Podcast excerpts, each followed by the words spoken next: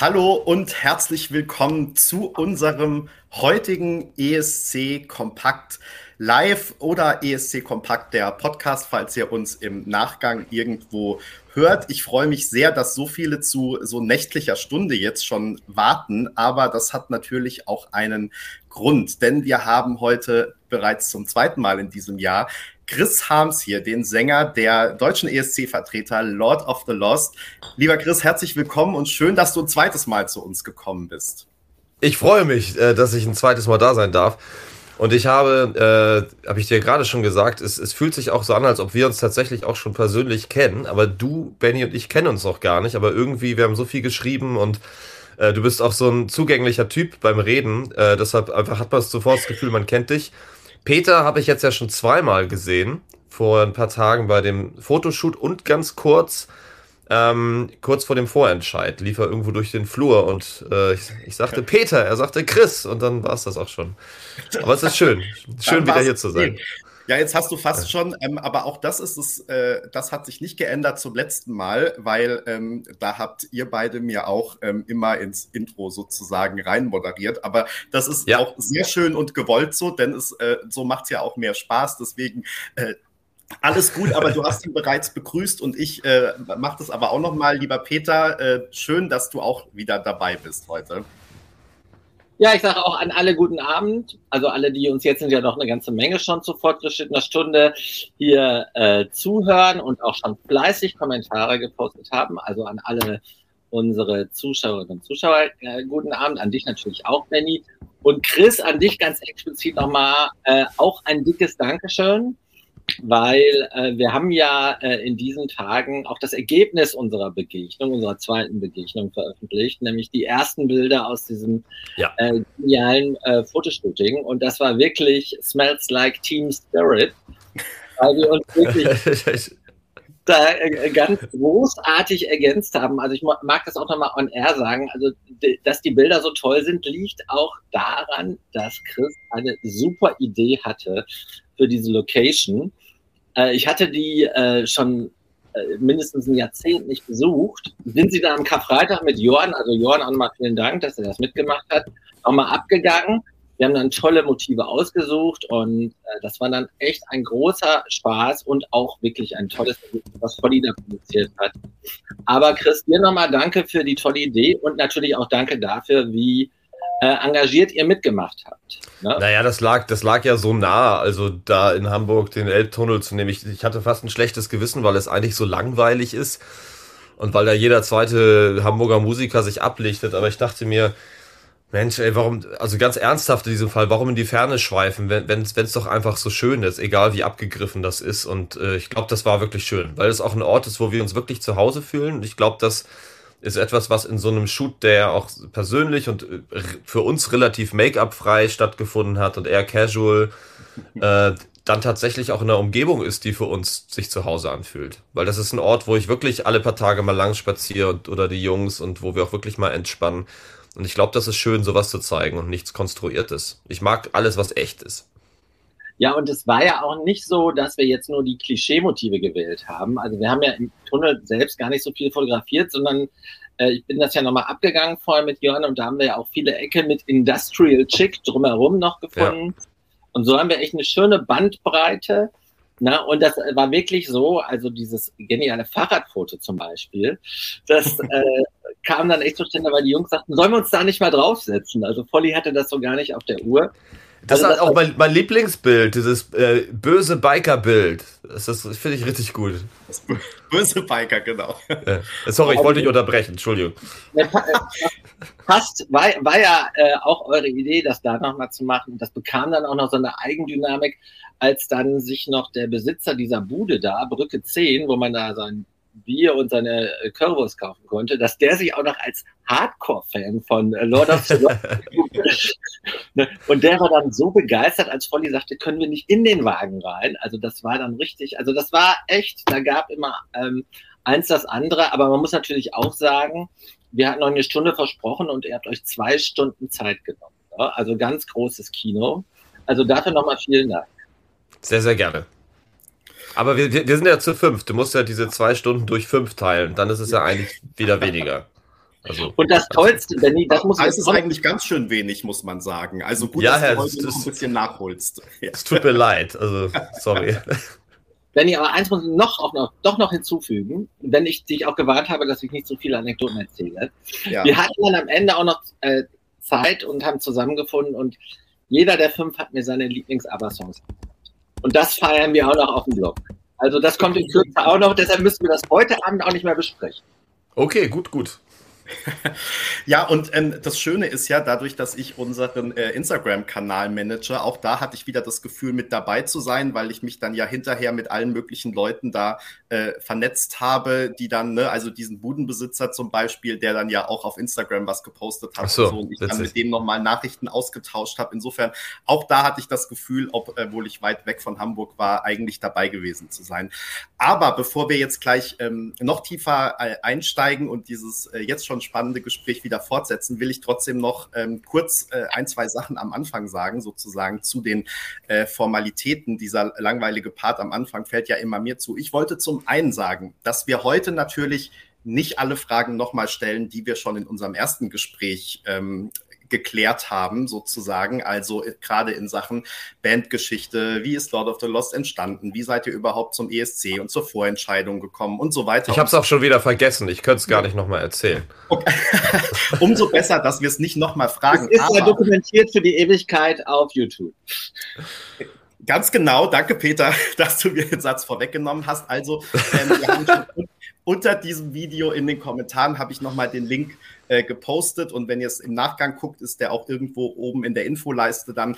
Ähm, genau, also das Video lässt sich natürlich nachgucken und ähm, ihr könnt es insofern nachholen. Wenn ihr jetzt äh, neue ESC-Kompakt-Zuschauer seid, dann freuen wir uns natürlich auch, wenn ihr den ähm, YouTube-Kanal abonniert. Und das Zweite ist, wir haben wie immer ja vorher schon ein paar Fragen und es waren gar nicht so wenige, Chris. Wir müssen heute auch ein bisschen gucken, dass wir aufs Tempo drücken, Peter. Ne? Wir arbeiten beide mit dran, ähm, weil es kamen tatsächlich so viele Fragen und was ich auch wieder sehr schön fand, wirklich ganz bunt gemischt, weil es waren sozusagen gerade bei uns auf dem Blog eher auch so ESC-lastige, die typischen äh, Fragen, die es bei oft, uns oft gibt in Interviews.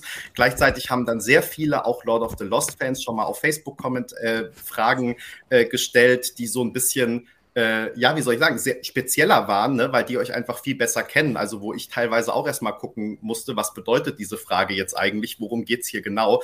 Ähm, ja, also ähm, wie gesagt, wir haben schon Fragen eingesammelt, aber ihr könnt natürlich wie immer auch hier noch im YouTube-Chat weiterhin Fragen stellen, auch wenn ehrlich gesagt die Kommentare gerade so schnell durchlaufen. Dass Und ich werde, ich werde ganz kurz, nur dass du dich nicht wunderst, sorry, ich werde ganz kurz unhöflich aufs Handy schauen, weil meine Mutter möchte wirklich gerne dabei sein heute. Und sie, sie hat jetzt allerdings gerade, sie, sie hat mir gerade geschrieben, ein Foto gemacht vom Bildschirm und sie guckt jetzt gerade den alten Stream und freut sich total, ah. dass sie ihn gefunden hat. Ich möchte ihr jetzt kurz bitte den neuen schicken. Ja. Deshalb red bitte einfach weiter und ich bin nicht abgelenkt, aber Wir machen Mutti, Peter Mutti geht vor. Peter erzählt auch noch eine Anekdote aus unserer Schulzeit und äh, genau, du klärst was, äh, wir haben vollstes Verständnis. Ähm, Sehr gut. genau, also ihr könnt weiterhin hier Kommentare schreiben und Fragen stellen. Ähm, ich bin mir nicht sicher, ob wir alles wahrnehmen. Das ist dann äh, nicht böse gemeint. Ähm, ihr könnt das auf jeden Fall, ähm, schreibt gerne die Frage dann nochmal oder noch ein drittes Mal, wenn wir sie nicht aufnehmen. Äh, in der Regel äh, sortieren wir hier nicht aus, sondern können einfach A, nicht alle stellen und B, äh, nehmen aber auch nicht alle so schnell wahr, wenn so viele Kommentare hier reinkommen. Peter, aber du wolltest was ergänzen. Ja, solange Chris seine Mama brieft, äh, ganz liebe Grüße schon mal übrigens, äh, erzähle ich noch eine wirklich äh, faszinierende Anekdote, die äh, ist schon ein bisschen her, also zehn Tage oder so mir passiert ist.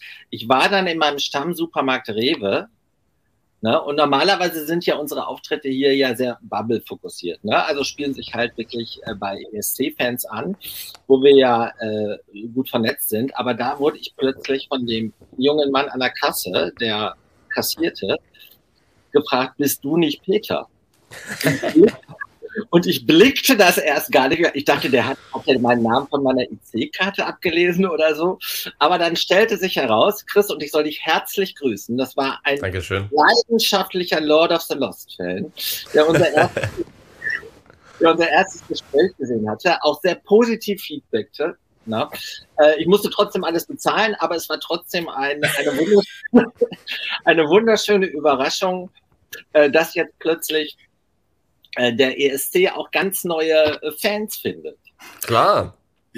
Aber spätestens nachdem du jetzt gesagt hast, in welchem Supermarkt du eingekauft hast, hoffe ich doch mal, dass du beim nächsten Mal dann nicht mehr bezahlen musst, Peter, damit sich das auch wenigstens ähm, gelohnt hat. Chris, ähm, es ist nur ein bisschen mehr als zwei Monate her, dass wir hier zum ersten Mal saßen. Und damals, ähm, ich habe vorhin noch mal reingehört, hast du darüber gesprochen, du willst noch gar nicht an Liverpool denken, weil jetzt Schritt für Schritt und solche Dinge. Ähm, und es ist ja, und wir haben auch schon gesagt, wir haben irgendwie das Gefühl, dass wir uns schon lange kennen, obwohl wir uns persönlich noch gar nicht begegnet sind. Hat's geklappt? Meine, meine Mutter ist drin, sie hat's geschafft. Hallo Mama. Viele Grüße. So, ja. ähm, Gut. Genau. Und ähm, Peter, jetzt war es mal ein Vorteil, dass du stumm bist. Jetzt kann ich nämlich einfach weiterreden. Ich sag mal schnell, wie deine Mama heißt. Äh, meine Mama heißt Marion. Marion. Marion, guten Viele Abend. Grüße. Wir freuen, freuen, uns sehr, dass du hier bist. Also so viel Zeit muss sein, Benny. Marion müssen wir begrüßen. Okay. Ähm, ich komme jetzt nach elf Minuten, acht Sekunden zu meiner ersten Frage, die ich stellen möchte. Ähm, du kannst es wahrscheinlich gar nicht in einigen wenigen Sätzen zusammenfassen, was euch jetzt so passiert ist in den letzten ähm, zwei Monaten knapp. Aber ähm, wenn du jetzt noch mal so zurückdenkst, was waren denn vielleicht Highlights oder gab es auch Momente, wo du dachtest, oh, ist das jetzt aber anstrengend, äh, habe ich mir ganz anders vorgestellt? Also vielleicht, wenn du uns mal mitnimmst auf so einen Kurztrip durch eure letzten beiden Monate. Also, ich bin geboren in einer kalten Winternacht. äh, nein, ähm, also erstmal ist es verrückt zu hören nochmal, dass es eigentlich seit unserem letzten Gespräch ja erst zwei Monate sind und seit dem Vorentscheid gerade mal sechseinhalb Wochen oder so. Es mhm. fühlt sich an wie, wie, eher wie sechs Monate. Ähm, und das ist, um jetzt mal mit dem gar nicht negativen, aber wo du sagst, äh, wo es mir vielleicht zu viel wird, um jetzt mal damit anzufangen, mir wird nichts davon zu viel, weil es mich irgendwie nervt oder weil mich irgendwas daran stört.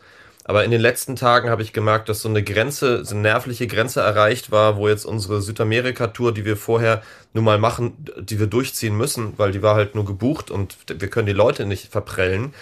Ähm, wo ich jetzt gerade gestern gehört habe, dass morgen und übermorgen die, die Flüge streiken äh, am Hamburger Flughafen und die Deutsche Bahn auch noch und die Jungs sitzen jetzt gerade, die müssten jetzt in einer halben Stunde in Mexiko landen, die sind schon vorgeflogen. Ich habe aber noch Staging-Proben mit unserem Creative Director Marvin, deshalb muss ich hier bleiben und jetzt musste ich zwischen den ganzen Interviews und dem ganzen Kram organisieren, wie ich irgendwann nachts übermorgen morgen Nacht nach Frankfurt komme, um von da loszufliegen. Da war der Moment, wo ich gedacht habe, jetzt reicht's jetzt habe ich keinen Bock. Jetzt habe ich keinen Bock mehr. Äh, aber es ist alles gelöst und ansonsten, naja, ich bin halt natürlich gerade ein bisschen müder als sonst, weil ich tatsächlich nicht so viel Schlaf bekomme, wie ich gern hätte, aber das ist völlig okay. Wir reden hier über die eine Realisi über eine über die Realisierung eines Kindheitstraumes und äh, dafür bin ich durchaus bereit, ein paar Monate auf ein bisschen Schlaf zu verzichten. Ja, was waren die Highlights? Also ähm, es ist total schwer, da sowas rauszupicken, deshalb würde ich jetzt einfach mit so diesen ganz offensichtlichen anfangen, weil, weil persönlich habe hab ich alles daran wirklich bis jetzt sehr, sehr gemocht und ich kann mich an kleinen Dingen genauso freuen wie an großen. Eins der ganz großen offensichtlichen war natürlich das Meeting mit King Charles. Also das ist natürlich etwas Verrücktes, auch wenn ich jetzt selber gar kein großer Royals-Fan bin oder mein Leben lang darauf hingefiebert hätte, ihn zu treffen. Aber wenn man dann so eine Person trifft, ist das schon besonders und das war schön, dass sich auch so menschlich zu begegnen auf so einem ruhigen, netten Level. Ist ein Mann, der ganz, der sehr bescheiden und ruhig wirkt und leise spricht und das war schön. Und ähm, ja, ansonsten hatten wir diese ganz viele tolle menschliche Begegnungen. Also das OGAE-Fan-Treffen war unglaublich warmherzig. Ähm, Amsterdam, die Pre-Party war natürlich ein, also das das war ein wahres Feuerwerk der Gefühle, sowohl backstage die ganzen Künstler zu treffen, ähm, als auch dann den Auftritt zu haben, auch dort die Leute zu sehen, schon mal so ein bisschen dieses Feeling zu atmen, wie, wie ESC-Fans vor der Bühne so abgehen, dass einfach alles so gefeiert wird. Äh, und ganz, ganz viele kleine Momente. Gespräche mit Kollegen, äh, teilweise so Momente wie, ey, ich bin euch so dankbar, dass ihr dahin fahrt und ihr das macht für uns alle. Und also gerade Kollegen aus dem, aus dem Alternative Music Bereich und sagen, es ist so toll, dass, dass wir jetzt auch mal vertreten sind und ich nicht immer nur Pop-Acts und, und, und das war schön. Äh, und das ist ein schöner Gegenpol zu den ganzen, ja, Mecker-Deutschland-Kommentaren auf Social Media. Das, das braucht man dann auch. Mhm. Aber ihr habt, habt international super coole Social Media Kommentare, äh, speziell nach eurem äh, Auftritt in Amsterdam. Und das, äh, da hatten wir ja auch schon geschrieben. Also es ist wirklich eindrucksvoll. Also ihr wart, äh, wenn man so die Retrospektive nimmt, in Amsterdam sicher im ersten Viertel, was so die Positive Reactions angeht. Das freut mich sehr, vielen Dank. Ich, ich kann das gar nicht, ich, selbst wenn ich die also selbst wenn ich, wenn ich wollte, könnte ich das zeitlich gar nicht so viel verfolgen gerade. Deshalb bin ich dann sehr froh, wenn jemand das mal so ein bisschen filtert und mir sagt. Und ich versuche auch tatsächlich mit Absicht, mich so ein bisschen fernzuhalten von Kommentaren, weil ähm, entweder fliegt man zu hoch, das ist nicht gesund, oder es zieht dann teilweise auch zu doll runter, weil, weil äh, Social Media ist schon echt, ist ja grausamer als ein Kindergarten zum Teil. Und da muss man sich, glaube ich, auch ein bisschen von, von fernhalten. Also steht hier aber ein guter Kommentar von, warte mal, Delilah. Äh, Amsterdam hat die Leute aufgeweckt, Deutschland wird jetzt wahrgenommen. Also das äh, kann ich bestätigen nach Lektüre, weil ich mache das ähm, natürlich auch schon aus Bloginteresse. Das kann ich euch bestätigen. So war es. So war es tatsächlich aber auch in der, bei den anderen Artists Backstage. Das waren ja insgesamt 29, ich glaube 28. Blanca war nicht da, ich weiß gar nicht warum. Ähm, und da war es auch so, dass alle wirklich gesagt haben, so, wow, ihr seid echt, echt eine Überraschung. Also da haben wir alle nicht, nicht gedacht. Wow, also es, man hat gemerkt, dass äh, wir, ah, das, das klingt jetzt so, wenn man sagt, irgendwie anders behandelt worden sind, aber sagen wir so, es, es war ein, ein positives, positives Erstaunen auch von den, von den Künstlern. Ähm, und, und das hat mich sehr gefreut. Und ihr habt natürlich auf der ähm, großen Bühne vielleicht auch, ähm, ja, auch Vorteil ist jetzt auch wieder ein blödes Wort, aber ihr seid es natürlich ähm, gewohnt, live vor vielen Leuten äh, oder vor vielen und vor weniger und vor mittelvielen Leuten zu spielen. Ähm, und manche ähm, ESC-Künstler haben ja tatsächlich bei den Pre-Partys dann ihren ersten großen Auftritt. Ja, total ne? verrückt. Ähm, ja. Und da, da habt ihr natürlich eine gewisse Routine, auf die ihr einfach, glaube ich, auch zurückgreifen könnt.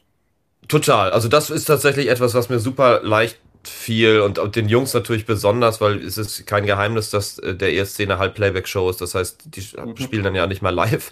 Das heißt, man muss einfach nur zu, zur richtigen Zeit performen, wie bei einem Musikvideodreh. Also das ging uns wirklich, wirklich locker von der Hand und wir waren noch überhaupt nicht nervös. Wir haben es wirklich einfach nur genossen. Und das war für mich aber ganz wichtig, weil ich glaube, ich kann ein bisschen von diesem Gefühl jetzt zum ESC tragen, weil es das war, was ich mir so gewünscht habe, dass ich einfach zu so einem Act, äh, zu, zu, zu so einer Veranstaltung gehen kann und es einfach genießen kann, ohne nervös zu sein. Mein Monitor-Mix war auf dem Ohr, war total anders als beim Soundcheck. Der war grauenvoll. Ich habe nur Scheiße gehört. Das war, auch meine Gesangsperformance nicht die beste. Aber es war egal, weil die, ich habe mich wohlgefühlt. Die Leute haben es willkommen geheißen. Ich war nicht aufgeregt.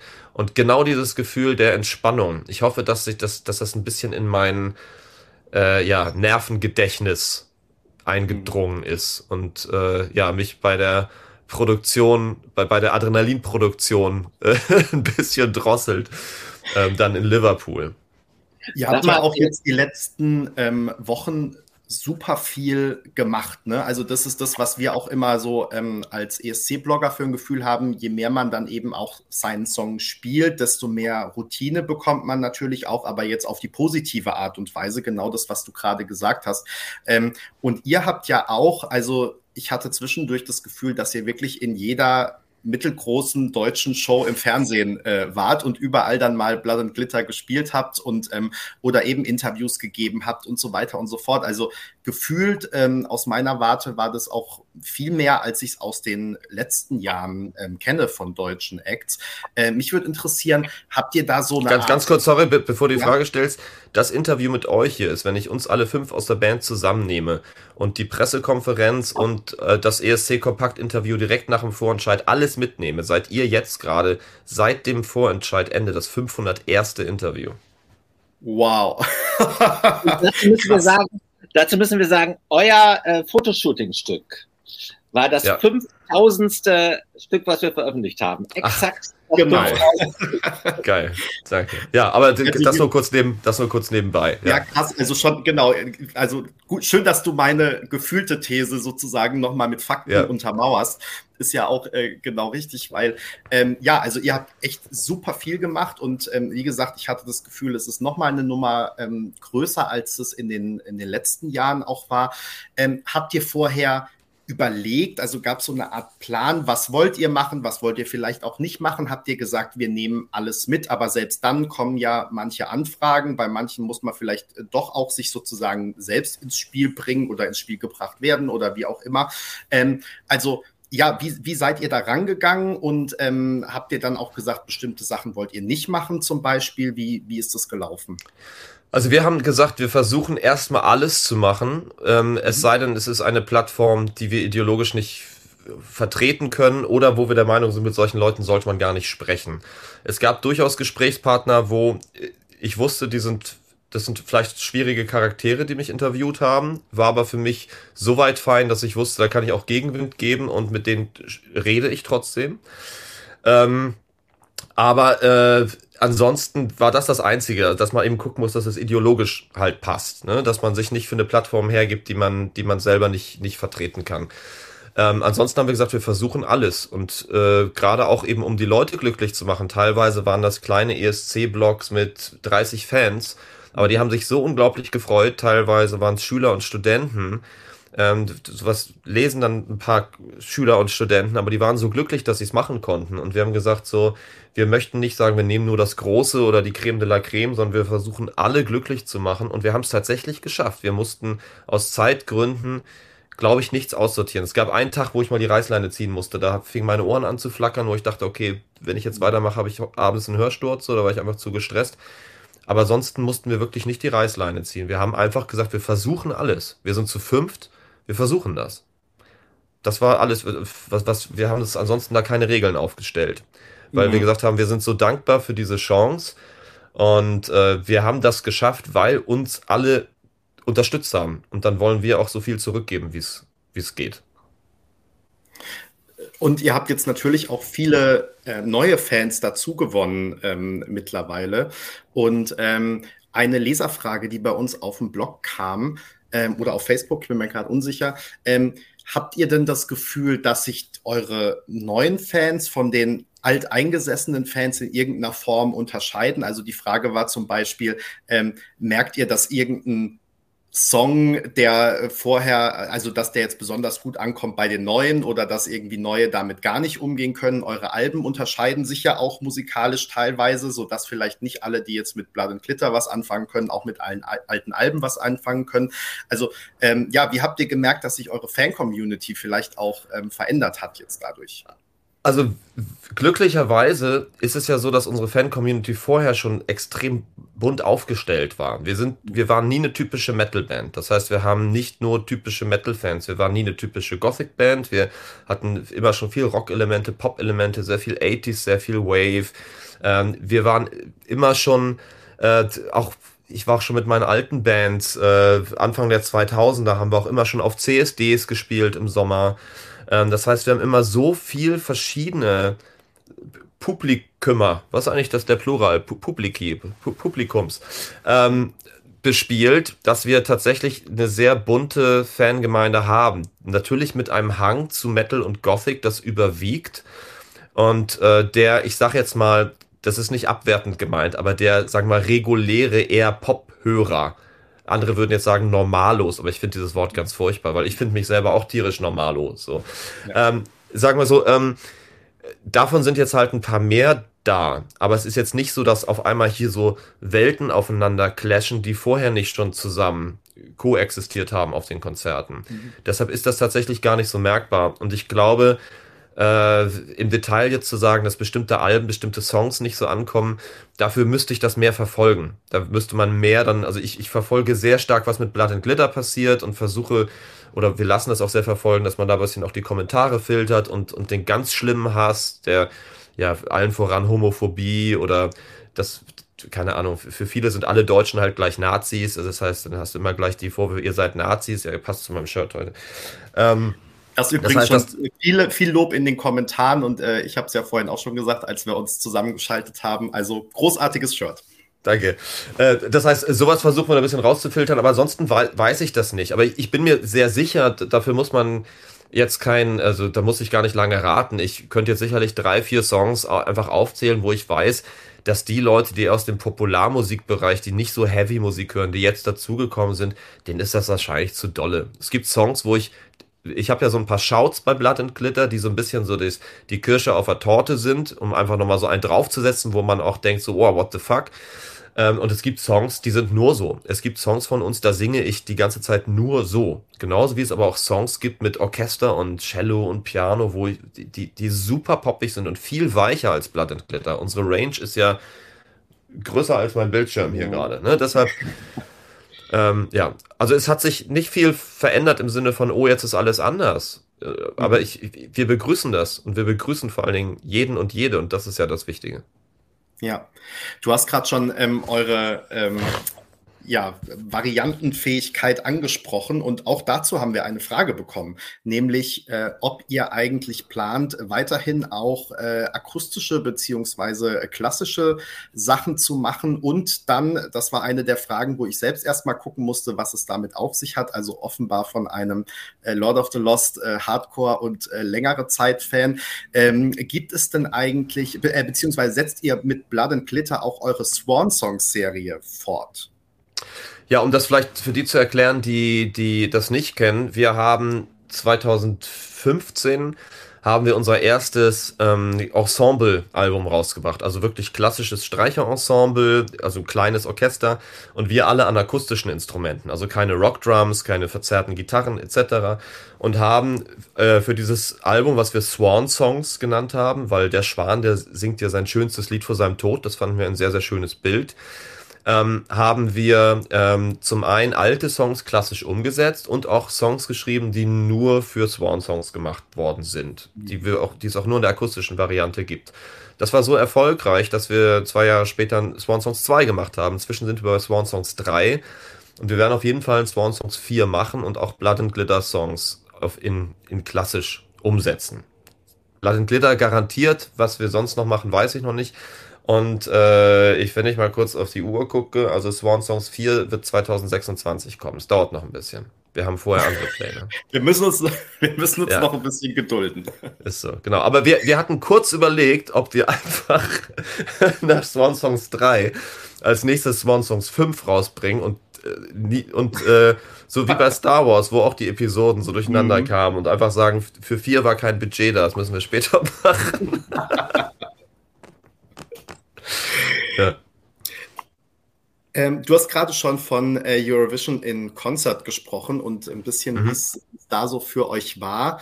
Ähm, auch dazu haben wir relativ viele Fragen bekommen. Zum einen natürlich das Lob, das Peter gerade schon zitiert hat, ähm, aber auch die Frage, gab es denn einen ähm, Künstler oder eine Künstlerin, ein Act, ähm, mit dem ihr euch besonders gut verstanden habt oder jetzt schon sowas wie, äh, weiß ich, Freundschaft ist da wahrscheinlich zu viel, aber jetzt vielleicht auch ein bisschen privat ähm, Kontakt habt oder gab es auch vielleicht einen äh, Beitrag, der euch jetzt äh, am letzten Wochenende noch selbst überrascht hat? Mhm. Also ich bin ja großer Fan von, von dem Song Bridges. Und mhm. äh, der, der wurde auch gespielt, der hat mich sehr, sehr bewegt. Äh, ich habe jetzt leider, das ist, ist total assi, ne? Ich habe jetzt den Namen der Künstlerin vergessen. Habt ihr den gerade drauf? Stimmt. Alika Dank. für Estland, ne? Für die, die Dank, danke. vielleicht nicht genau. Sie, sie lebt in Kopenhagen. Ah, okay, ah, okay. Und, und, und was, was super schön war, ich glaube, es ist Litauen. Wie heißt sie denn? Äh, mit, mit Stay? Nee, äh, nee, nee, Moni nicht Stay. Monika heißt sie. Doch, doch Stay, genau. Stay, ne? Wow, ja. das war, also den Song, den habe ich natürlich vorher auch schon gehört, den fand ich auch schön. Das war auch einer der, die, die, die ich sehr gefühlt habe. Aber ich habe das angeschaut, ich saß im Publikum und also da habe ich eine, ich bekomme jetzt gerade Gänsehaut, wenn ich nur drüber nachdenke. Die hat das so unglaublich gut performt. Das hat mich richtig, richtig doll bewegt. Ähm, ein paar Artists haben wir eben nur von der Bühnenseite gesehen oder wir mussten uns gerade selber fertig machen, deshalb war das nicht, deshalb ging das nicht. Ähm, Voyager haben wir gesehen, das war richtig schöne Energie, total klasse. Ich mag auch den 80s-Faktor sehr, den die mitbringen. Ähm, äh, privat hinter der Bühne, wir haben uns sehr gut verstanden äh, mit Taya und Selena. Mhm. Den haben wir sehr viel Spaß gehabt und unglaublich lustig. Also wir teilen total äh, den gleichen weirden Humor mit viel zu viel Ironie und Sarkasmus. Das ist bei uns ganz, ganz doll ausgeprägt in der Band und die meisten Leute stehen daneben und raffen das nicht, dass wir gerade Witze machen. Und dadurch wird es dann immer noch witziger und die sind, die sind da voll drauf eingestiegen. Ähm, Carrier äh, haben wir es auch sehr gut verstanden. Das war sehr, sehr lustig. Ich habe mir, wie heißt die aus Spanien? Habe hab ich auch leider gerade vergessen. Es sind so äh, viele äh, auch, Eindrücke. Auch Blanca, Blanca mit C. Stimmt, das war ja, ja. auch Blanca. Genau, mhm. die hat mir ein paar Flamenco-Schritte beigebracht. Das war, das war sehr schön, weil die hat da auf dem Flur immer, hat sie so ihre Sachen gemacht und sich da so warm getanzt. Ich meine, kannst du mir das mal bitte zeigen, weil das ist so ganz abgefahren.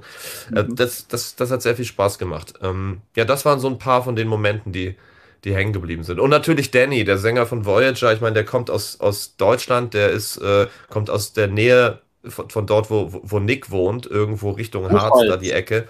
Buchholz ja, genau. In der Nordheide. Stimmt, Buchholz in der Nordheide. ja.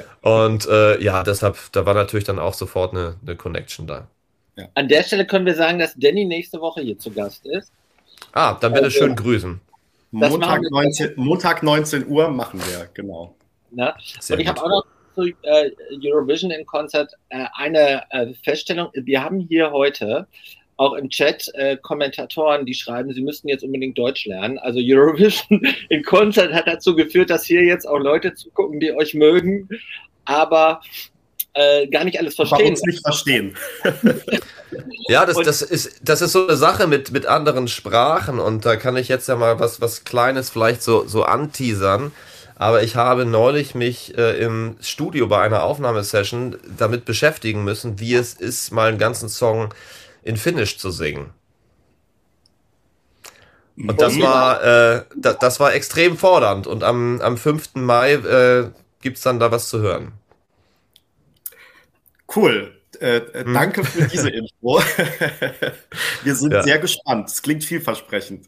Ihr ja. Äh, wart ja in Amsterdam dann auch zusammen als äh, die sogenannte Dachkombi. Ne? Also mhm. ihr habt ja schon auch mit dem Schweizer Fernsehen, ähm, mit dem äh, österreichischen Fernsehen und äh, NDR zusammen was gemacht für die Pre-Show, für die gemeinsame Pre-Show. Ne? Mhm. Magst du da ein bisschen genau. von erzählen? Ach ja, das war, das war gar nicht so einfach, uns auf einen Haufen zu bekommen, weil, weil die Shows von Remo und äh, Thea und Selena und uns, die waren zeitlich so durcheinander, dass entweder der eine schon vor der, also auf seinen Auftritt warten musste oder sich gerade fertig machen musste oder in einem anderen Pressetermin war. Und wir hatten nur dieses Zeitfenster von sieben Minuten oder so, wo wir alle in einem Raum sein konnten. Und dann fiel auch noch der Ton aus bei einem Kamerateam und dann mussten wir noch mal ein paar Sachen kurz wiederholen und irgendwie alles. Wir haben es genau gerade geschafft, diese, diese Begegnung zu machen und uns davor tatsächlich auch mit Absicht noch nicht zu viel zu begegnen, damit man auch wirklich auf, so aufeinander trifft und ein schönes, echtes Gespräch hat. Aber das war sportlich, das hinzubekommen, was, was für Außenstehende immer nicht nachvollziehbar ist. Die denken, es war doch einen ganzen Tag zusammen in Amsterdam, da kann man doch mal einfach. Aber es ist tatsächlich so, jeder hat so seinen Zeitplan und die laufen halt manchmal konträr. Und das haben wir es gerade so geschafft, aber es war, es war sehr schön. Und ich bin immer wieder, es ist immer wieder verrückt, wenn ich dann neben so jemand wie Remo sitze, der gerade mal 21 ist und ich denke, wow, der ist so jung und der kann schon so gut singen. Und mit 21 war ich gefühlt im Verhältnis noch so unfertig. Und ich weiß gar nicht, ob ich das dem Stand gehalten hätte, so eine, so eine ESC-Nummer durchzuziehen. Ich bin jetzt 43, ich bringe einen ganz anderen Backbone so mit und eine ganz andere Gelassenheit, die ganz viel mit der Zeit zu tun hat, die vergangen ist. Und äh, da habe ich immer ganz großen Respekt vor, wenn da so, so aus meiner Sicht so Jungs sitzen, die meine Kinder sein, sein könnten. Das ist mhm. also Res Respekt. Wenn du einen Moment aus Amsterdam festhalten darfst für die Ewigkeit, welcher wäre das? Mm. Der Moment, wo wir alle zusammen am Ende auf der Bühne standen für das, für das Finale. Mhm. Das, das, das war einfach schön da hab, das war genau dieser Moment der Gemeinsamkeit, wo es überhaupt nicht um Competition ging. Da ging es nicht darum, wer ist der geilste hier, wer singt am besten, wer hat die beste Show, wer, sondern wir waren da, die Leute haben gefeiert, alle waren irgendwie glücklich und ähm, ich hatte das Gefühl, dass ob, obwohl auf einer 20 Meter breiten Bühne alle in einer Reihe stehen und gar nicht sich alle sehen können, hat dann das trotzdem sehr nah zusammengebracht. Ich habe jetzt äh, zwei, drei Fragen, die ich ähm, hier in unserem Fragendokument, äh, Peter, mit Sonstiges überschrieben habe, denn wir haben sozusagen die Fragen so ein bisschen auf die Rückschau und dann auch gleich noch auf den Ausblick. Oh, sogar ausgedruckt, wow. Ähm, äh, genau, mit äh, Ausblick überschrieben. Und es kamen aber auch so ein paar Fragen, die ich zu interessant fand, um sie nicht zu stellen, die aber nirgends so richtig reingepasst haben. Da machen wir jetzt so eine kleine Zäsur. Ähm, mhm. Chris, du bist Synästhetiker. Mhm. Wie sieht Blood and Glitter für dich aus und gibt es ein ESC-Lied, das besonders auffällig ist? Spannende Frage. Äh, ja, also das, das Ding ist, ähm, es, es ist ja eine, also Synästhesie ist ja die, die, die Verbindung von, von, von Sinnen, die so nicht wirklich zusammengehören. Also wenn jetzt einer zum Beispiel Farben schmecken kann, ja, der mhm. sieht eine Farbe und dann hat er einen bestimmten Geschmack. In meinem Fall ist es äh, eben das Ohr und das Auge. Das heißt, ich höre bestimmte, und es funktioniert auch nur in die Richtung.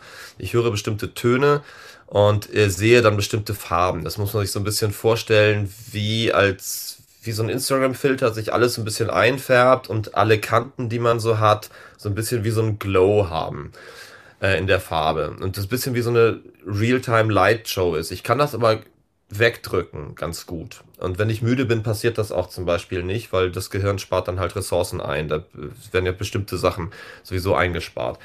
Wenn ich das aber zulasse, dann sehe seh ich wie so eine, so eine Aura. Und das Ding ist, das hat jetzt nichts damit zu tun, wie jetzt ein Song sich für mich anfühlt und ich dann so aus dem Gefühl heraus irgendeine Farbe mache, sondern es ist eine rein ähm, physikalische Sache. Töne sind Wellenlängen.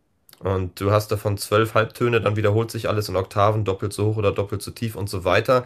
Und die sind alle verknüpft mit bestimmten Farben. Zum Beispiel ist ein C bei mir, geht immer in eine blaue Richtung. Und wenn es dann tiefer mhm. wird, Richtung A, wird es irgendwie lila. Und deshalb dadurch, dass äh, Blood and Glitter ist ein Song in A-Moll und gerade wenn dieses Riff da, da, da, da, am Ende mit der, am Anfang mit der Gitarre und so, dann ist alles immer irgendwie lila eingefärbt. Also nicht rot und gold, abgesehen davon, dass Gold auch gar keine Farbe ist. Darauf ähm, hätte ich jetzt getippt. Und das Ding ist jetzt aber. genau. nee, und das, das Ding ist, das Ding ist jetzt, ähm, es ist für mich trotzdem elementar, dass die Lightshow dazu passt und mit Rot und Lila kann ich ganz gut arbeiten. Ähm, wenn es zu komplementär ist, mit Rot und Grün nicht so wirklich. Es gibt zum Beispiel auch äh, Tonart, wenn es zu doll, wenn die Tonart zu doll Richtung Grün geht, habe ich ein Problem. Es sei denn, der Song stellt eine Zerrissenheit dar, weil ich, ich Grün einfach als Lichtfarbe nicht so gern mag. Eher als, als gedeckte Waldfarbe sehr gerne. Es wird jetzt sehr nerdig, wie du merkst. Das Problem ist hierbei, je glasklarer eine Information ist, umso besser sehe ich die Farbe. Also wenn ich nur einen Sinuston höre, ist es sehr klar. Wenn jetzt sehr viel harmonisch zusammenkommt, dann wird es einfach, einfach ein Matsch. Wenn du alle Farben mischt, wird es halt mhm. braun, ne? Oder, oder halt, halt weiß, wenn du, wenn du Licht mischt. Das ist zum Beispiel der Grund, warum ich Jazz selten mag, wenn es sehr atonal wird. Weil durch die vielen Septimen und Nonen, die du in Jazzakkorden hast, hast du sehr viel Reibung und es wird einfach sehr, einfach sehr matschig und kalt von den Farben her. Es ist, ist keine mhm. eindeutige Farbinformation mehr. Es wird dann irgendwie grau. Und deshalb kann ich, geht Jazz in mein Gefühlssystem nicht wirklich rein. Und äh, ja, was die Farben angeht, wie gesagt, wenn du einen Song hast mit sehr vielen Harmonien und auch Tonartwechseln und so, dann kann das auch sehr verschieden sein. Ähm, ja, aber ich habe jetzt tatsächlich bei den anderen ESC-Songs noch nicht so richtig auf Farben geachtet, weil es ist etwas, das ist ja für mich ganz normal. Ich analysiere das nicht wirklich, dass ich denke, oh, jetzt wird's aber blau, weil das für mich mhm. genauso ist, wie wenn du jetzt einen Mund aufmachst, dann kommt halt, dann höre ich ein Geräusch, da denke ich auch nicht drüber nach. Also so normal ist für mich dieses Farbensehen. Super spannend. Wie ist das ja. bei Klassik? Du hast über äh, Jazz äh, bei, äh, Klassik ist ja, also wenn du, wenn du mit Klassik auch zum Beispiel die, die Klassik-Epoche in der Klassik meinst, oder dazu, ich sag jetzt auch mal Romantik, äh, Neoklassik, äh, Barock, alles was, was harmonisch relativ eindeutig ist, was sehr diatonisch ist, also maßgeblich mit Moll und Dur arbeitet, ist es ähnlich wie in Popmusik auch. Das ist sehr, sehr nachvollziehbar. Äh, Wenn es jetzt aber sehr modern wird, irgendwie, keine Ahnung, Schönberger Schule und Zwölftonmusik und äh, das ist ja quasi wie Jazz mit, Klass mit klassischen Instrumenten, äh, ganzer Expressionismus etc., kann ich genauso wenig mit anfangen. Weil es einfach tatsächlich ist, es dann beißen sich auch noch die Farben. Ne, es ist nicht nur schräg fürs Ohr, sondern es tut dann auch noch im Auge weh. Also so, genau. Aber ich liebe Klassik. Also ich höre sehr viel Klassik. Ähm, ich liebe Filmmusik. Ich meine, ich Klass Cello war mein erstes Instrument. Ich spiele nach wie vor Cello. Ich habe klassische Musik gemacht, bevor ich wusste, dass es sowas gibt wie Popmusik. Also echt äh, super spannend. Wir könnten, glaube ich, fast wieder schon dieses Thema nehmen und mal eine eigene Sendung dazu machen. Äh, danke für die Antwort. Und ähm, es geht auch ein bisschen nerdig weiter, weiter denn ähm, die nächste Frage war. Oh, sorry, so, sorry, wenn ich noch mal ganz kurz rumnörden ja, darf. Bitte. Ja, aber es ist tatsächlich so, wenn ich jetzt eine bestimmte, ich höre mir jetzt irgendeine bestimmte Symphonie an, ja, oder ich höre mir jetzt keine Ahnung, was auch immer, und ich habe dann das Gefühl, meine farbliche Stimmung, die passt nicht zu dem, was ich höre. Ich habe in meinem ganzen Haus alle Glühbirnen sind dieses Philips Hue System und ich mhm. kann quasi wie auch immer, mit welcher Lampe auch immer, kann ich mir das farblich anpassen, so wie ich das Gefühl habe, dass es tatsächlich besser in meine Stimmung passt oder auch zu, zu der Musik, die ich gerade höre, wie du hier gerade siehst. Mhm. so. Und heute fühlst du dich so äh, irgendwas zwischen Pink, Richtung Pink eher, ne? Ja, also bei mir ist es rot, aber ich glaube, der Bildschirm so. macht daraus irgendwie pink. Ja, also, genau. Das, also, also das war tatsächlich, ich dachte Blood and Glitter, ich mache jetzt mal eine rote Lightshow hier hinten. So. Ah ja, cool.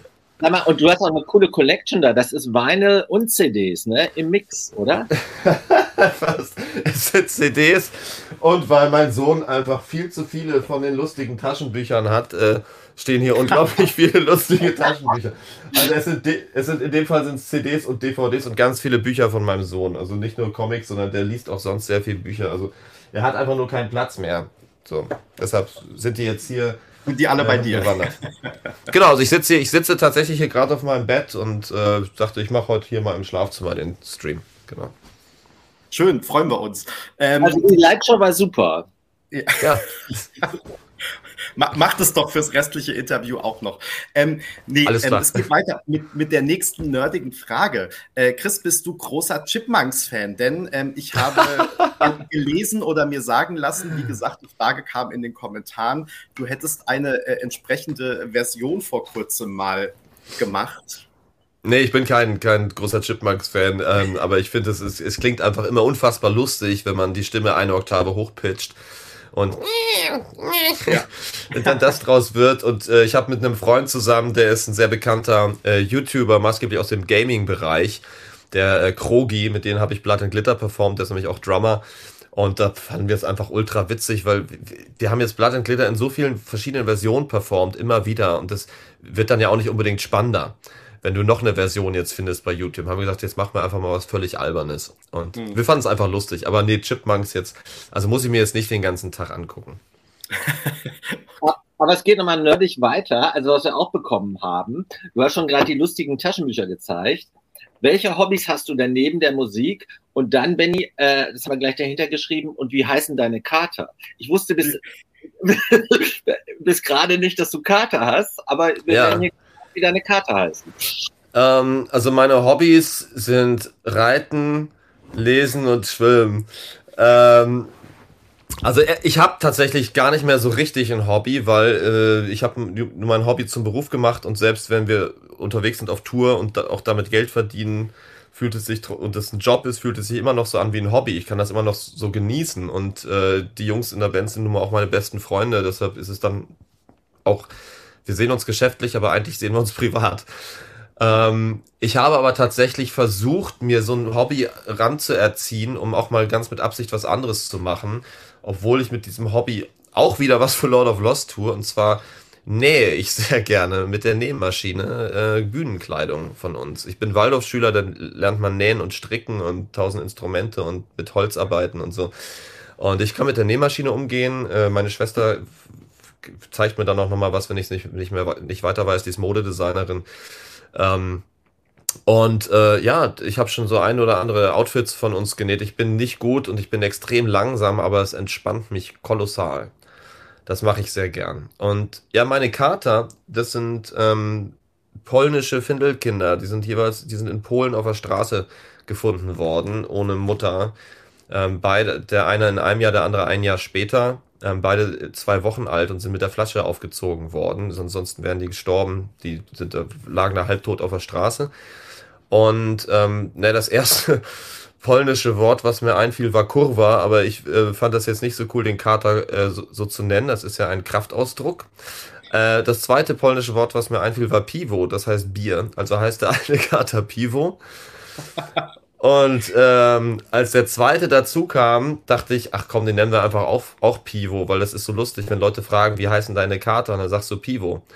Äh, dadurch, dadurch, dass es aber Flaschenkinder sind und die sich deshalb eher so verhalten wie Hunde und wenig katzisch sind und wirklich auch auf ihren Namen hören und kommen, äh, war das verwirrend. Und weil der eine nun mal kleiner war, als er da war, äh, heißt der jetzt Mini. Also heißen die Pivo und Mini. Süß. Hast du das schon mal irgendwo erzählt oder haben wir da jetzt quasi äh, etwas entdeckt? ich habe das noch, ich habe, ich habe das noch nie irgendwo erzählt, weil ich das immer nicht mag, wenn dann Leute in den Kommentaren, das fühlt sich dann immer so ein bisschen intrusive an, wenn dann, ey, grüß mal Pivo und Mini, da denke ich immer so, oh, das ist mir jetzt zu nah. Aber äh, ihr, ihr seid, seid so sympathisch, ihr habt jetzt wie die Boulevardpresse das einfach aus mir rausgelockt. Wir grüßen an dieser Stelle übrigens nochmal herzlich Marion. Danke. Ja, mal gucken, wo, wo diese Schlagzeile dann morgen zu finden ist, wer hier so zuguckt heute. Äh, ähm, Promi-Alarm oder so. Ja, genau. genau. Wir haben gehört, Promi-Flash und die Süddeutsche haben ja ein ganz besonderes Auge auf uns geworfen. Ähm, ah, ist gut. das so? Nee, nee, weiß nicht.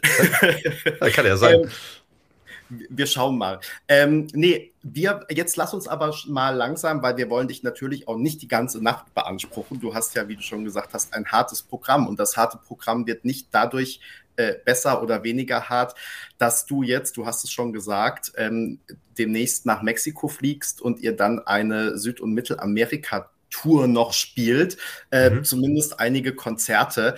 Ähm, äh, vorhin hast du es schon mal angedeutet. Ähm, wie passt euch das jetzt eigentlich gerade so in den Zeitplan, beziehungsweise hast du zwischendurch mal gedacht, ach, hätten wir das vielleicht doch verschieben sollen ein bisschen? Ähm, oder freut ihr euch jetzt auch ähm, gerade, ne, der ESC ist nochmal eine ganz andere Welt, jetzt auch mal einfach wieder ähm, richtig richtig live zu spielen, äh, richtige Konzerte sozusagen. Also ähm, ganz kurz zum Thema Zeit, auch für dich, um das vielleicht ein bisschen zu takten und auch, dass ich nicht so ausufernd bin in meinen Antworten. Wenn das für euch fein ist, lasst doch bis 23.40 Uhr machen, dann haben wir noch 21 Minuten. Wenn das für euch cool ist, dann, äh, dann kriege ich heute. Cool. Ich hätte auch ab halb äh, spätestens langsam den Schluss eingeläutet. Okay, ja. nee, das, nee, dann ist das super, weil dann kann ich um 12 schlafen, habe ich sechs Stunden schlafen, dann passt das. Ähm, es ist so, dass ich mich, ich, ich freue mich, jetzt Konzerte zu spielen, natürlich, aber es ist so ein bisschen, es ist gerade der falsche Zeitpunkt. Ich kann mich gerade noch nicht so richtig drauf einlassen. Ich glaube, ich muss erstmal in Mexiko angekommen sein und mich fertig machen für die Bühne, Soundcheck hinter mir haben, mich schminken und das Konzert spielen, in dem Gefühl sein, um dann wirklich zu sagen, okay, ich lasse mich jetzt gerade auf eine Tour ein, weil alles in mir drin schreit gerade danach, spiel jetzt keine anderen Songs, kümmere dich nur um Blood and Glitter, kümmere dich darum, dass du gesund bleibst, dass du gut aussiehst, dass dein Outfit stimmt, dass du nochmal ein bisschen Ruhe bekommst, dass du nach Liverpool fährst und einfach sowas von topfit bist und als 43-Jähriger mit der Energie eines 18-Jährigen auf die Bühne gehen kannst. Und jetzt mache ich äh, diese Tour und ich denke gerade, ah, es ist so, es, es fühlt sich fast unfair an zu sagen, eigentlich passt sie mir gerade nicht in Kram, weil ich ja so dankbar bin, dass ich diesen Job habe und ihn machen darf und ich natürlich die Leute da auch nicht hängen lasse. Und ich weiß, wenn ich da bin, werde ich es genießen. Aber wenn ich es mir aussuchen könnte in einer perfekten Welt und man niemand damit verprellen würde jetzt vor Ort, ähm, dann würde ich, hätte ich nichts dagegen, wenn man die Tour ein halbes Jahr verschiebt. Hm. Ja, und dann kommt ihr zurück und muss, müsst im Prinzip auch äh, mehr oder weniger direkt wieder los nach ähm, Liverpool. Wir kommen äh, am 1. Mai zurück, mhm. genau, dann haben wir einen Tag Zeit. Ich gehe am 2. Mai zum Friseur, lass nochmal den hässlichen Ansatz wegbleichen. Und am, 3, am 3. Mai fliegen wir dann nach Liverpool. Und ähm, eine Leserfrage, die auch kam, machst du eigentlich aktuell irgendwas für deine äh, Stimme und oder im weitesten Sinne auch Gesundheit, dass du einfach fit bist, dieses Pensum durchhalten kannst? Ähm, beim letzten Mal hattest du erzählt, es war ja wie gesagt so einen guten Monat vor der Vorentscheidung, da hast du gesagt, dass du schon auch ähm, die Stimme trainierst, ne, den Song, glaube ich, dann äh, ein, zwei Mal am Tag zumindest durchsingst. Äh, ähm, wie, wie ist das aktuell? Machst du, machst du das auch gerade oder versuchst du dann außerhalb von Terminen möglichst deine Stimme zu schonen? Äh, wie, wie gehst du mhm. damit um?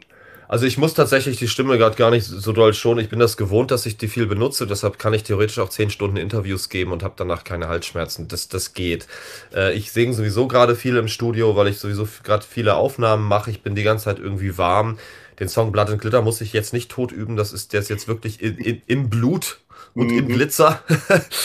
ähm, äh, Entschuldigung, ähm, das ist alles fein. Ähm, auf Gesunderhaltung achte ich tatsächlich generell sehr, jetzt natürlich verstärkt. Also ich, ich nehme, glaube ich, gerade das Doppelte an, an Vitaminen und Immunscheiß, den man sich so reinziehen kann, auch, obwohl der Körper die Hälfte davon eigentlich gleich wieder äh, quasi, also das, das, das, ich glaube, der kann gar nicht mehr aufnehmen davon. Ich trinke jeden Tag meine zwei Liter Ingwer-Tee, weil das einfach gut ist fürs System.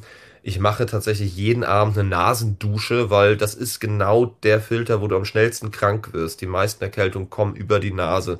Und wenn man das sauber hält, ist das gut. Ich, ich, also ich übertreibe es gerade mit allem, was man so machen kann.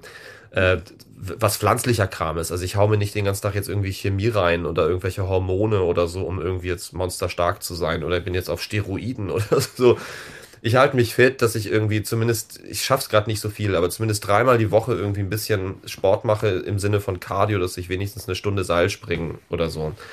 Und ähm, das mache ich. Und mhm. ansonsten habe ich sowieso einen sehr gesunden Lebensstil. Ich ernähre mich fast immer vegetarisch und vegan. Es gibt ganz selten mal Fleisch. Ich trinke nie, ich rauche nie, ich nehme keine Drogen. Deshalb, also ich, ich glaube, ich bin ganz gut vorbereitet. Trotzdem weißt du nicht, wer dich anhustet. Und dann hast du halt doch irgendeine fiese Scheißgrippe oder so. Das ja. kann passieren. Ja. Sag mal, du, hast gerade einführend schon erzählt, du machst jetzt noch Staging-Proben äh, in mhm. diesen Tagen. Ne? Genau. du berichten, äh, läuft alles so, wie du es dir vorstellst?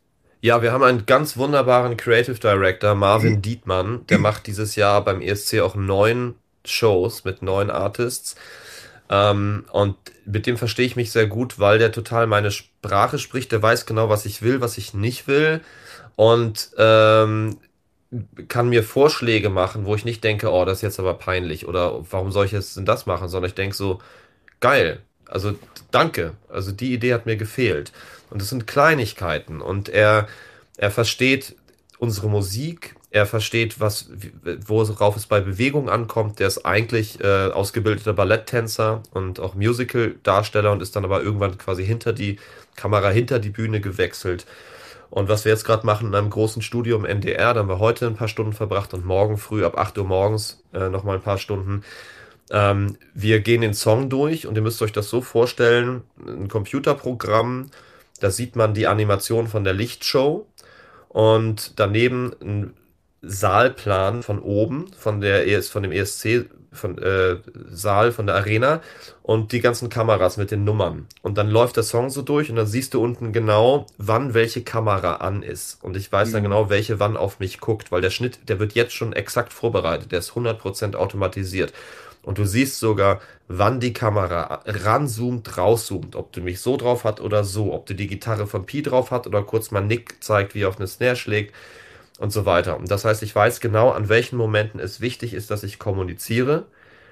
Ich weiß genau, wo die, wo die Kamera gar nicht auf mich drauf geht. Das heißt, ich muss, äh, ich muss in dem Moment nur dafür sorgen, dass ich gut singe oder auf eine nächste Position auf der Bühne, was gar nicht so viel ist. Ich bewege mich maßgeblich vor und zurück.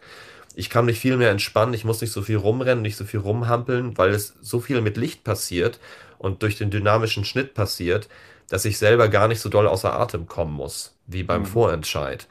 Und äh, eine hervorragende Kommunikation machen kann mit der Kamera. Das Licht wird auch anders sein, viel weniger hart, viel mehr Highlights. Und wenn man dann mal weniger sieht äh, von mir dann auch oder von uns, dann bewusst wirklich mal eine Silhouette. Also das, es wird quasi mhm. alles extremer. Wenn man mich sieht, sieht man mich besser. Wenn man mich gar nicht sieht, sieht man mich, sieht man auch wirklich nur mhm. Lightshow. Und das ist alles so liebevoll und gut durchdacht gemacht. Und dass ich auch genau weiß, wo darf ich mich nicht viel, zu viel bewegen, weil ich bin sehr close drauf. Wenn ich dann das mache oder so, dann verschwinde ich. Wo sieht man eigentlich eine Handgeste? Jetzt gerade nicht. So. Ja. Weil ich so nah dran bin. Das heißt, wann mache ich denn die Geste mit? Ja, keep your head up in the clouds. Da sieht man mich dann dementsprechend auch, dass man da sieht, es gibt so ein paar kleine choreografische Bewegungen, weil es mir sehr wichtig ist, dass der Text auch visuell kommuniziert wird. Es gibt so ein paar Keylines, die müssen sein. Ich singe zweimal die Line We're all from the same blood und einmal möchte ich, dass die auch in die Kamera geht, weil es ganz wichtig ist. Und das stimmen wir ab miteinander. Und wir entwickeln gemeinsam den Schnitt. Das heißt, wir machen den, den, den, den gesamten Schnitt für die Show jetzt schon. Das ist spannend, das ist geil. Ich liebe das. Also Lili, schreibt hier gerade, das klingt sehr vielversprechend oder richtig vielversprechend. Und das ist auch genau das, was ich sagen wollte. Das ist sehr mutmachend, auch gerade im Vergleich zu früheren Jahren, äh, was du hier erzählst, weil das nämlich, sind nämlich genau die Dinge, äh, wie aus unserer äh, bescheidenen Fansicht, auf die es am Ende dann auch ankommt, äh, wenn, wenn die Live-Show äh, funzen soll. Ne? Ja, unterm Strich ist natürlich das Allerwichtigste ist, dass ich gut singe, so. Aber das Ding ist, davon gehe ich jetzt einfach, ich bin jetzt mal so dreist und gehe davon aus, dass ich gesund bleibe und in der Lage bin zu performen. Und wenn man dann noch einen drauflegen kann durch die Show und ich zum Glück auch durch die vielen Jahre und durch, keine Ahnung, 60 Musikvideos, die wir gedreht haben und äh, so oft mit Lichtverleihern gesprochen habe und ich weiß, wie diese ganzen Lampen heißen und die Kameraeinstellungen. Ich, ich, ich spreche auch die technische Sprache warum soll ich diese Assets, die ich mitbringe, als jemand, der auch als Producer tätig ist, nicht jetzt auch nutzen? Und das ist, un also das macht mir unglaublich viel Spaß. Wir haben vorhin schon über ähm, nerdige Fragen gesprochen und tatsächlich, es gibt ja auch in der ESC-Szene ein paar nerdige Fragen. Eine beliebte ist immer, ist die Probenreihenfolge auch die Startreihenfolge? Und äh, heute wurde diesem Reigen eine Frage hinzugefügt, ähm, nämlich äh, bleibt das Bein frei oder wird das Bein bedeckt? Das ist die Frage, die uns alle beschäftigt, Chris. aber aber das, das mit der Startreihenfolge, soll ich das auch beantworten? Oder? Das, immer, wir nehmen alle Infos, die wir Ja, also weil, weil da, das ist tatsächlich so, ähm, wie die finale Startreihenfolge ist. Mhm. Äh, beim Finale wird tatsächlich erst, glaube ich, zwei Nächte vorher oder so ausgelost. Mhm. So, also das, das, das wissen wir noch nicht. Wir wissen, bei welchem Semifinale wir auftreten, ähm, aber ansonsten wissen wir das noch nicht. Ja. Ähm, weil, also wir haben ja tatsächlich, haben wir vorhin schon gesagt, vielleicht auch Leute heute hier, die äh, entweder aus eurer Fan-Community kommen und den ESC nicht so kennen oder ja, ganz genau. Leute. Deswegen ist es manchmal gut, die Basics auch zu erklären. Genau. Ja. Ähm, und ja, äh, ich mache auf jeden Fall, ich habe ja mit Absicht beim Vorentscheid ein bisschen was, was anders gemacht und auch ein bisschen weniger Haut gezeigt, um Luft nach oben zu lassen. So. Ähm, und auch der kleiner, etwas kleineren Bühne gerecht zu werden. Also bei den Proben jetzt funktioniert das ganz gut mit High Heels. Es sind ja keine Stilettos, es sind ja Plateau-Boots, die so hoch sind, auf denen man auch gut steht. Ich habe das in Amsterdam jetzt auch ausprobiert mit diesen schwarzen Lackstiefeln. Das war sehr schön und das macht auch einen sehr guten Walk. Und ich habe auch genug Germany's Next Top Model geguckt und Roche zugeguckt. Ich weiß, wie man gut läuft. ähm, Ansonsten, ähm, das Bein wird frei sein. Ich muss es dann wieder rasieren und einölen. Genau, es wird ähm, rote äh, Lackstiefel dann dazu geben. Äh, es wird aber nicht die Hose aus dem Musikvideo, sondern es wird frei sein, aber es wird, wird eine Lackhose sein. Also es wird sehr viel Lack sein. Ich muss nochmal gucken, ob ich diesen Kragen benutze. Alternativ checke ich gerade Schmuck, äh, der gerade angefertigt wird für mich, einen roten oder einen goldenen, der auch hier, also so, ein Kettenkollier, was bis hier runter geht, was vielleicht auch cool ist. Es kann aber einfach sein, dass es zu viel Lärm macht, weil es aus Metall ist. Hm. Oder einfach, dass man irgendwo hängen bleibt. Ah, ja, okay. so. Und ich fühle mich mit diesem Kragen auch sehr, sehr wohl. Äh, es gibt große Flügel mit einer Spannbreite von 1,90 mit blutigen Spitzen, wo ich aber noch nicht weiß, ob die funktionieren, weil die haben, es gibt ja die Schwerkraft leider. Und da gucken, die, die, gucken wir, ob die die ganzen drei Minuten gut aussehen. Nicht, dass ich dann aussehe wie ein trauriger Rabe oder so. Äh, aber das, das sind so Sachen, an denen wir gerade gerade arbeiten. Genau. Okay, und ähm, du hast ja auch uns im Interview direkt nach der Vorentscheidung gesagt, dass du dir ähm, eigentlich äh, roten äh, Glitzer-Pyroregen, äh, roten Regen, Pyroregen wünschst. Äh, ja. Gibt es da schon einen aktuellen Stand? Ja, es gibt einen aktuellen Stand und äh, aber es ist jetzt noch nicht wirklich final, ob wir das machen oder nicht, weil es ist ähm, es ist eine, eine unglaublich große Kostenstelle, die unter Umständen aber mit den Kameraeinstellungen, die wir haben, gar nicht so geil aussieht, als dass man sich, also, weil das Ding ist, du hast natürlich auch gerade bei dem Song Ende, äh, du willst ja nicht nur eine totale zeigen, du möchtest auch noch eine Kommunikation haben. Ich wollte ihn gern beim Songende haben. Und man gibt dann halt äh, einen wirklich beachtlichen fünfstelligen Betrag aus der, der äh, auch on top käme, weil das einfach das, den Rahmen sprengt, für etwas, was in der Halle wahrscheinlich gigantisch gut aussieht, aber auf den Kameras fünf Sekunden zu sehen sein wird. Und, mhm. äh, und das unter Umständen etwas ist, was, was man mit Licht und mit unseren äh, LED-Wand-Geschichten geiler machen kann. Das ist etwas, was ich mit Marvin tatsächlich morgen final nochmal entscheide, aber ich denke, wir werden das tatsächlich nicht machen, weil es etwas ist, was in der Halle für die Leute geiler sein wird als für die Sendung. Und da muss man sich eine ganz normale Kosten-Nutzen-Frage stellen. Ich finde das total geil, diesen roten Pyro-Regen, aber wenn du es dann nur fünf Sekunden siehst, mhm. und, und es andere, andere Tools gibt, mit denen du was Geileres machen kannst, was in das Budget passt, dann vermutlich eher das. Ich vermute, ich werde mich doch final dagegen entscheiden. Hm. Okay, verstehe. Also natürlich ja. immer äh, genau das Geilere wählen und ja. ähm, bevor es an der Kostenfrage liegt, machen wir nochmal einen Spendenaufruf oder so. Dann, dann meldest du dich mal. Ich finde, dafür können, äh, können wir ruhig, wenn es denn cool kommt, das ist natürlich tatsächlich, wie Chris gesagt hat, das Entscheidende, aber dafür dürften dann schon gerne auch mal, äh, die ARD oder der NDR gerne noch, noch ein paar Euro springen lassen. Du ich, ich, du, ich darf hier natürlich nicht über Zahlen sprechen, aber ich, ich kann dir mit Sicherheit sagen, dass der NDR oder die ARD sich sowas von reinhängt, also das, äh, also da allergrößten Respekt und äh, hier so, also wirklich, wirklich riesig groß.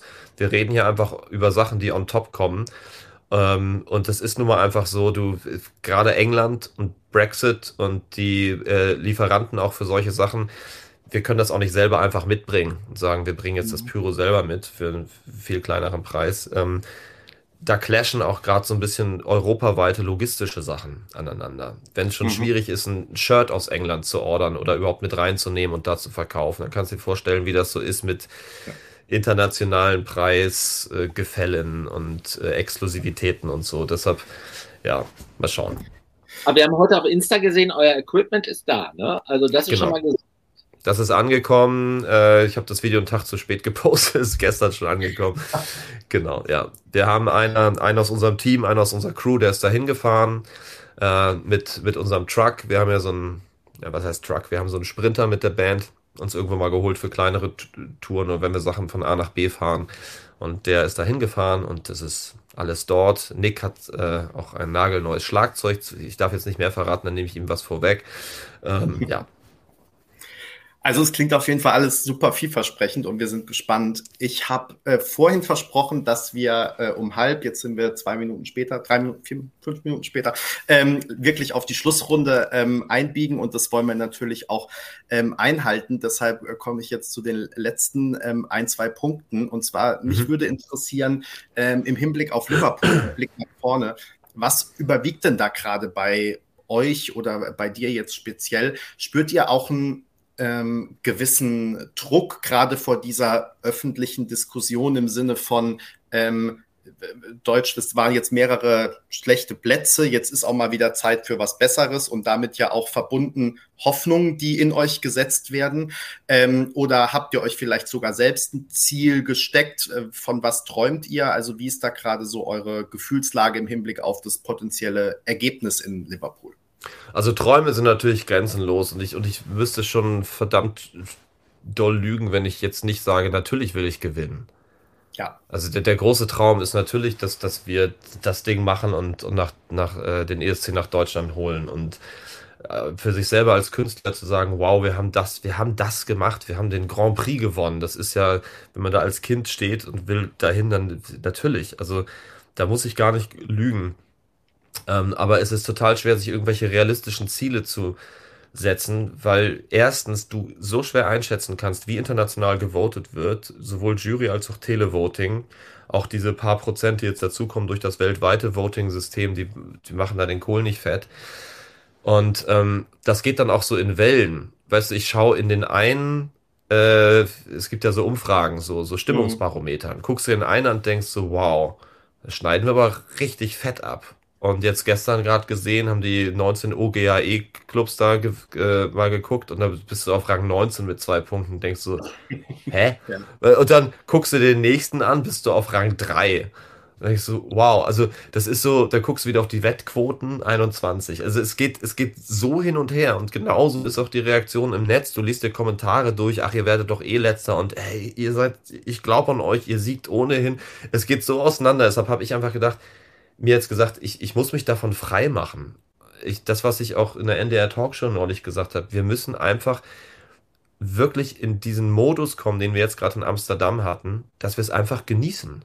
Dass wir einfach sagen, wir gehen dahin, wir, natürlich geben wir alles. Wir sagen nicht, scheißegal, Hauptsache genießen, sondern natürlich, wir, wir, wir geben alles. Und das sind wir uns selbst noch viel mehr schuldig, als wir das äh, in dem Land schuldig werden, in dem wir zufällig geboren sind, was wir uns gar nicht ausgesucht haben. Wir sind uns als Künstler schuldig, dass wir natürlich alles geben und alles dafür tun, dass wir eine gute Leistung dort erbringen. Also ich sage dann also, äh, auf, die, auf die Zielgerade möchte ich noch einen Kommentar vorlesen.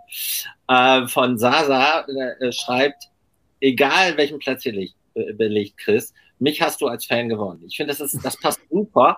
Und da möchte ich auch nochmal sagen, allen Kommentatorinnen und Kommentatoren heute, auch viele neue ESC-Kompakt-Zuschauer, äh, dank euch wahrscheinlich, Chris, das war, also ich habe richtig Gänsehaut, wenn ich darüber spreche. Das war wirklich, also die, die Comments, die ihr uns gegeben habt, äh, äh, das war, das war einfach großartig. Ne? Mhm. Und da knüpfe ich dran an und sage, Chris, also wir sind bei euch, ne? egal wie es läuft. Und ihr seid Helden äh, jetzt schon der deutschen ESC-Geschichte und, und wünsche euch viel Erfolg und grüßt bitte nochmal herzlich Marion. Und morgen also ein drittes Mal sozusagen. Und morgen. Die, die, die, die, guckt ja auch zu. Ich kann jetzt ja grüßen. Ja. Äh, liebe Grüße, Mutti, von, von, aus dem Viele Internet. und morgen auch Marvin und ich wünsche euch natürlich, dass das alles so super läuft und dass sie die richtigen Entscheidungen fällt. Und damit bin ich, bin ich auch zurückgenommen jetzt. Äh, wow, Peter, du hast äh, fast schon den perfekten Schlusssatz. Ich wollte zum Thema Wettquoten und Rankings ähm, doch, dann doch noch sagen, dass Bitte, das sehr gerne. Rank wir, das, äh, wir wissen ja, das Einzige, was wirklich zählt, ist der sogenannte ESC Kompakt Index. Und da äh, ja, die, der erste deutsche ähm, Act seit ESC Kompakt Gedenken, also sprich seit äh, fünf Jahren, ähm, der tatsächlich auf Platz eins bei uns gelandet ist. Also es ist keinesfalls so, dass der deutsche Act da äh, ganz automatisch landet. Ähm, aber genau, auch äh, in unserer ESC Kompakt Community habt ihr auf jeden Fall einen ähm, Stein im Brett und wahrscheinlich nach dem heutigen Interview dann ähm, noch mal mehr, denn es hat wieder sehr viel Spaß gemacht und wir entlassen dich jetzt in deine wohlverdiente Nachtruhe, Chris. Nochmal vielen Dank, dass du ein zweites Mal zu uns gekommen bist. Und ähm, jetzt wünschen wir dir und euch erstmal noch eine äh, tolle Zeit in äh, Mittel- und Südamerika. Viele Grüße an die anderen natürlich. Und äh, das nächste Mal, wenn wir uns dann sehen und wenn wir beide uns auch äh, endlich mal persönlich ja. sehen, dann, äh, das wird dann schon in Liverpool sein. Und ähm, ich freue mich sehr drauf. Bis dahin, genau, euch alles Gute, tolle Vorbereitungen noch. Und äh, ja, vielen Dank für deine Zeit. Danke euch, es war wieder sehr schön und ich, äh, ne, ich liege ja hier tatsächlich im Bett. Ich könnte einfach sagen, gute Nacht. Ich kann mich einfach, einfach, einfach hinlegen und dann, also. also meine Prognose wäre, dass tatsächlich viele Leute dranbleiben würden jetzt äh, und auch die ganze Zeit einfach deine Lichtshow nur angucken würden. Ähm, es gibt kein, es, es gibt keinen falschen Fetisch. Ja. Also alles in Ordnung. Ein, schön, ein schöneres Schlusswort kann ich mir für unseren heutigen Stream nicht vorstellen. Vielen Dank an dich, Chris. Vielen Dank an euch alle, die ihr zugeschaut habt. Wir wünschen euch eine äh, schöne Nacht, wenn ihr zum ersten Mal da wart. Ähm, abonniert gern diesen YouTube-Kanal und ansonsten, Peter hat es vorhin gesagt, ähm, machen wir einen Livestream mit äh, Danny von ähm, Voyager, der australischen Band, am nächsten Montag, 24.04. um 19 Uhr. Bis dahin, schön, dass ihr alle dabei wart und eine gute Nacht. Ciao, ciao. Bis dann. Ciao, ciao.